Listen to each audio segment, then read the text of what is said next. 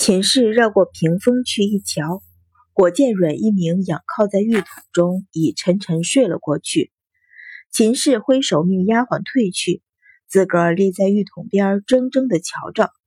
年过三十的阮一鸣，俊雅的眉眼已不复少年时的明朗，却添了一抹成熟男子独有的魅力。十余年居于高位，便连熟睡中都透出一抹沉稳和威严。令他的心无端的涌起一些敬慕。这是他的男人。十年前，为了嫁他，他不惜方法用尽；十年来，他寸寸防守，将他的侍妾全部发落，只想一个人守着他，相伴到天荒地老。可是不知道为什么，如今这个男人离他越来越远，远到几乎他以为再也不能触摸。手指轻轻地划上阮一鸣的眉，柔声唤道：“一鸣。”有许多年不曾出口的亲密呼唤，一出口竟令自己心跳不已。被他惊扰，本就浅眠的阮一鸣醒了过来，张开眼，对上一张妆容精致的面容。只是再精致的妆容，也掩不去岁月的痕迹，离得这样近。近得他清晰看到他眼角的细纹。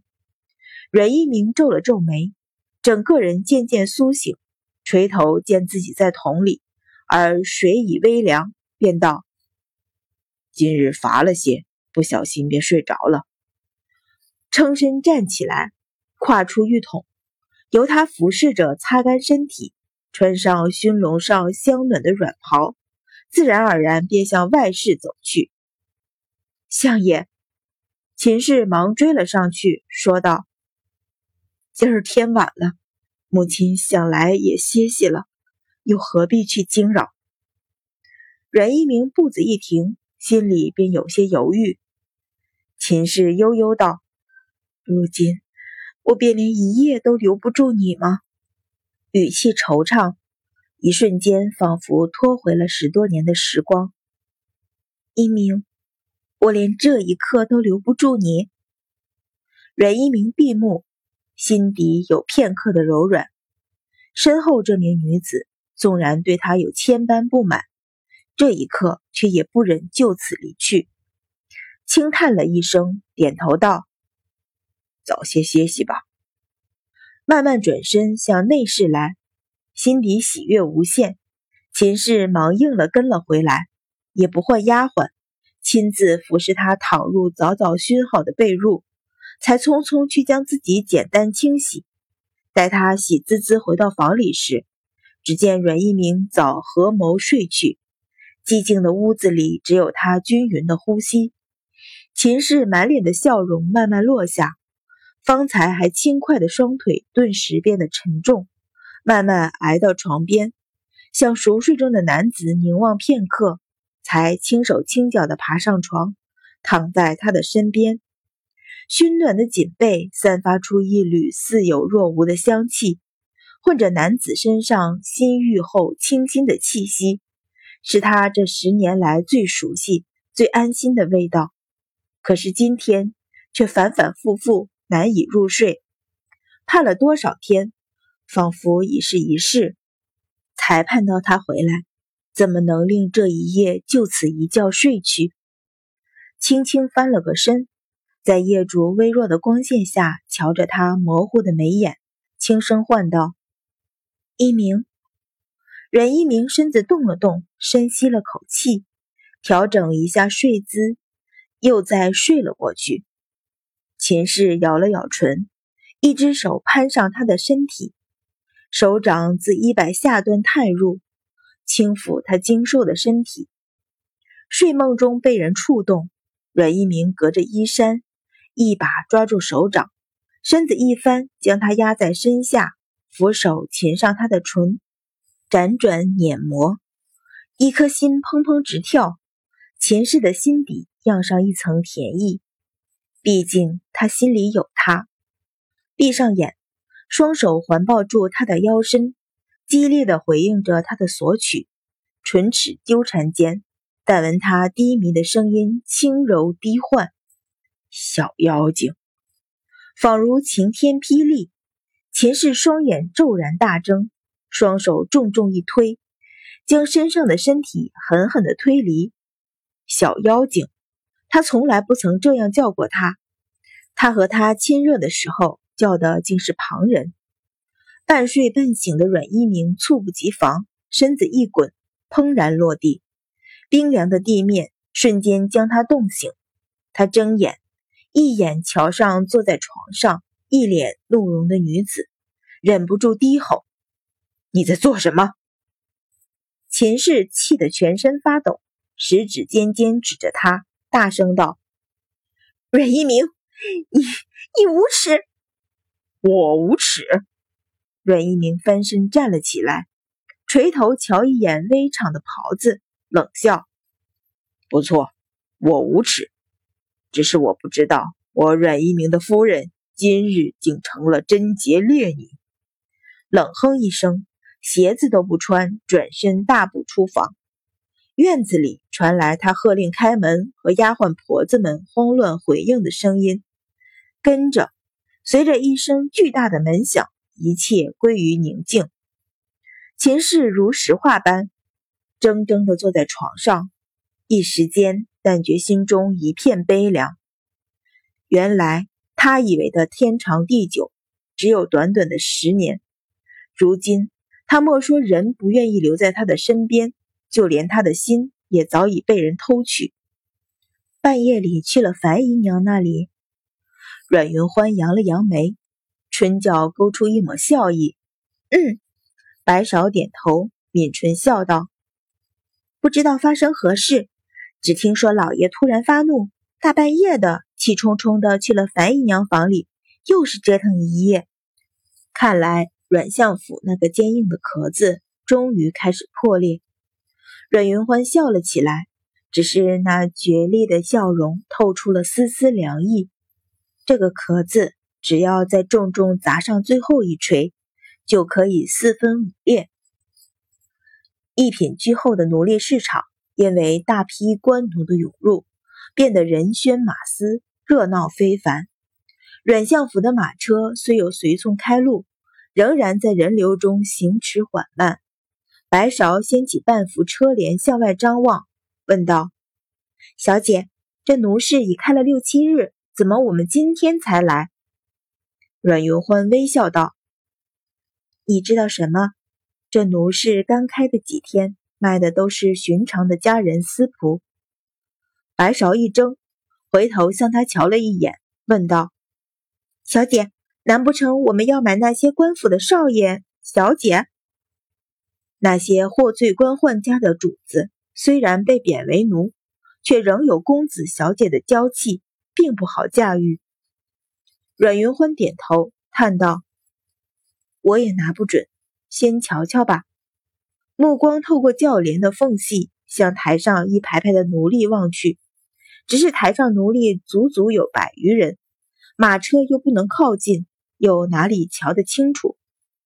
阮云欢正盘算命赵成前去瞧瞧，便闻马车前有人问道：“可是阮相府阮大小姐的车子？”赵成回道：“正是，请问阁下何事？”那人忙道：“我家六爷正在一品居饮茶，见了阮大小姐的车子。”便命小人前来相请。六爷，阮云欢挑眉，瞬间唇角淡出笑意，说道：“赵成去一品居，这地京城他认识的人排行第六的不少，但不说名讳，只称六爷的便只有一人。”车外赵成应命，马车掉头转出奴市，向一品居去。淳于坚见阮云欢上楼，笑着迎了出来，说道：“隔着窗子见了赵成，便猜是你。怎么，你要买奴隶？”阮云欢含笑道：“是啊，若不然，谁还来凑这热闹？”一边说，一边跟着他进了一间敞开的雅室。进门却是一怔，但见五公子公孙宁和另一位清俊公子也含笑站起相迎。阮云欢讶然，唤道：“五哥！”不等他应，目光已瞧向另外一位公子。公孙宁侧身道：“云欢，来见一下，这位是辽海邵家的二公子邵逸峰。邵兄，这是阮相府的大小姐，舍表妹阮云欢。邵家的人。”阮云欢挑眉，款款行礼，说道：“原来是邵二公子。”阮大小姐不必多礼。邵一峰还礼，目光在他脸上一凝，笑道：“进帝京这几日，阮大小姐的大名便如雷贯耳，不想今日有缘相识。”如雷贯耳。阮云欢失笑，怕没什么好话，惹得三个人笑了起来。邵一峰笑道：“好坏参半。闻说阮大小姐初回帝京，便收了继母手里管着的田庄店铺；又闻说阮大小姐在江州的田庄里处置了几十个不尊主子的奴仆。旁人均说阮大小姐好胆量，好手段，好毒辣。”阮云欢笑着接口，神情中颇不以为然。公孙宁横他一眼。说道：“你去江州也不知家里知会一声，我们总空不出身子。你六哥、七哥总能陪你同去，哪里容你落下这等声名？”阮云欢撇唇，淡道：“什么人要说，由他们说去。云欢又哪里顾得了这些虚名？”邵一峰手掌在桌子上一拍，赞道：“好，阮大小姐女中豪杰。”阮云欢失笑，摇头道：“豪杰可不敢当，只是云欢不愿为他们的闲言碎语而活罢了。”说话间见过了礼，便在公孙宁身边坐下，隔着窗子向外望去，正正对着奴室那宽大的台子。方才在人群中瞧不真切，现在隔着窗子反而瞧得清楚。台上百余人，个个衣衫褴褛，男女老少不一。相同的是，脸上都有一些木然的神色，而在他们之前，几名手执皮鞭的壮汉正将人一个一个拖出来喝卖，时不时便有人上去交付买卖，将人带走。公孙宁见他对奴士留神，便命跟着的人都退了出去，侧着身子为他倒茶，说道：“方才若不是瞧见赵成。”我还以为是阮府旁人的车子，你在那里做什么？阮云欢耸肩道：“自然是去买奴隶。”公孙宁好笑，伸手在他鼻子上一刮，说道：“你可是千金大小姐。”阮云欢一把将他手掌打开，嗔道：“鼻子都被你摁扁了。”淳于坚见两人亲密，竟然生出些醋意。截断两人的说话，笑道：“云欢，你今日来的巧了，要买奴隶，只找邵二哥便是，干嘛还自个儿去挤？”阮云欢自从听到邵一峰的名字，便暗说自己运气不错。